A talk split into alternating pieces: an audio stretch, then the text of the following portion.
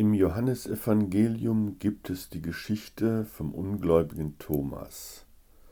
Er wird darum ungläubig genannt, weil er einfach nicht glauben konnte, dass Jesus wirklich von den Toten auferstanden ist, so wie die anderen Jünger ihm das berichtet hatten.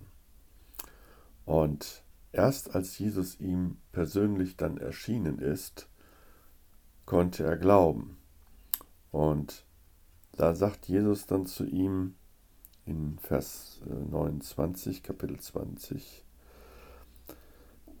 Weil du mich gesehen hast, Thomas, darum glaubst du.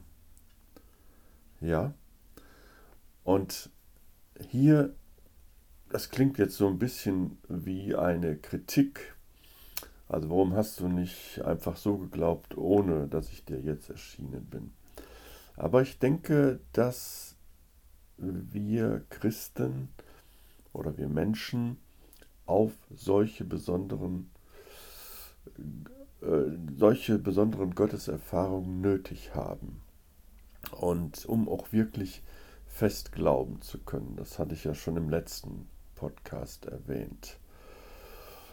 Und wenn wir solche Gotteserfahrungen, dann persönliche Gotteserfahrungen gemacht haben, dann vertieft sich unser Glaube immer mehr. Und wir können dann auch anderen davon berichten.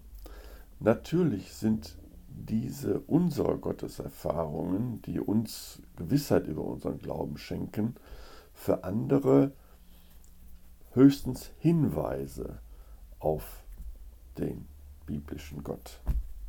Mehr ist es halt dann nicht.